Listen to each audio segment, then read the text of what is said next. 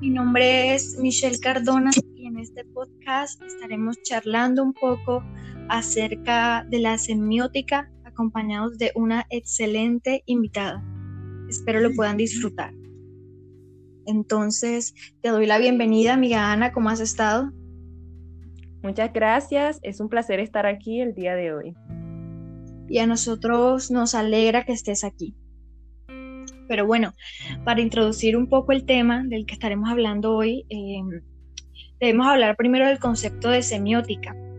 La semiótica se reconoce como esa disciplina encargada de los estudios de los diversos sistemas de signos que permiten la correcta comunicación en el ser humano. Se relaciona con la manera en que requerimos de estos para transmitir aquello que necesita ser expresado. Por otra parte, el signo, descrito por Tomás de Aquino como aquello por lo que alguien llega al conocimiento de otra cosa, es el elemento que permite representar otro objeto o idea. Ahora bien, los signos pueden ser divididos en signos formales e instrumentales, y de este último aparecen los signos naturales y convencionales, que bueno, luego también se encuentran los signos consuetudinarios. Pero les dije que tendríamos hoy una invitada, eh, así que Ana, cuéntanos qué nos traes hoy. Hoy les traigo una sorpresa, un poema que escribí anoche, me gustó demasiado y creo que podrá servir para ilustrar muchos de los elementos relacionados con esta temática. Bueno, te escuchamos, Ana. Listo. La habitación de Ana. Hay lugares claros y agradables donde no hace calor ni ahuyenta el frío. No se escuchan ruidos que desvelan ni plagas que haga estremecer el hastío. Lugares así propician mucho a pensar, a escribir y a engendrar sueños. Así es la habitación de Ana. Una foto al fondo de la misma le da la bienvenida al visitante y al mirar el rostro que hay en ella se aprecia una sonrisa incomparable. Hay una ventana que le espera, decorada con huellas de gato para hablarle de cosas de la calle, donde hay niños con bolsillos llenos de guijarros. Su closet huele a frutas, lustra muebles, suavizante de ropa y betunes. Una guitarra duerme recostada junto a la cabecera de la cama, esperando al artista que en las noches la abrace con ternura mientras canta melodías de regocijo y esperanza.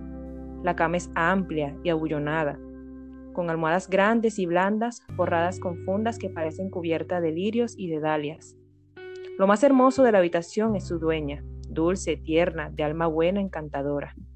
Ahora estoy aquí junto a tu cama, escuchando un mollido muy lejano y la luz de una linterna me desvela mientras tú sueñas con el próximo verano.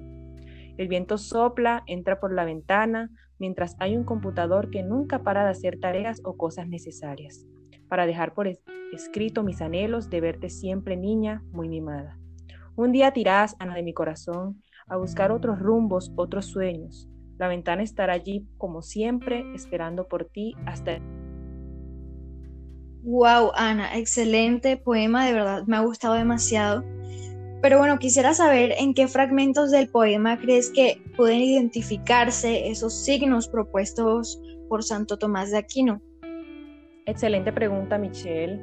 Eh, precisamente en varias de las estrofas que pues yo muestro eh, se menciona, por ejemplo, hay una ventana que le espera decorada con huellas de su gato para hablarle de cosas de la calle.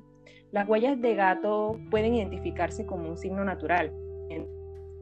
Son aquellas que representan una relación fluida con los fenómenos naturales. ¿Esto qué quiere decir?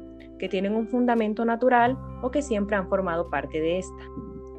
Eh, por otra parte, en la estrofa 7, cuando menciono la luz de una linterna me desvela mientras tú sueñas con el próximo verano, se hace referencia a un signo de tipo convencional, debido a que ese instrumento es una creación de los seres humanos y no se trata de algo impuesto por la naturaleza. Finalmente, en estrofa 8, dentro del verso, el viento sopla, entra por la ventana, mientras hay un computador que nunca para de hacer tareas o cosas necesarias, pueden leerse tanto el signo natural como el artificial. El viento, por ejemplo, hace parte de los signos naturales, porque resulta de lo natural y no viene de la creación humana. Puede representar así el movimiento de árboles cercanos al lugar, que a su vez dan señal del clima. Por otra parte, el computador hace parte de la invención del ser humano con la finalidad de facilitar la comunicación en la vida social. Excelente, Ana, excelente. Y creo que el poema nos permite indiscutiblemente aprender un poco más eh, acerca de este interesante tema, la temática de la semiótica y sus sistemas de signos. Eh, nos encontramos de verdad muy agradecidos por tu compañía el día de hoy. Igualmente, gracias por la invitación.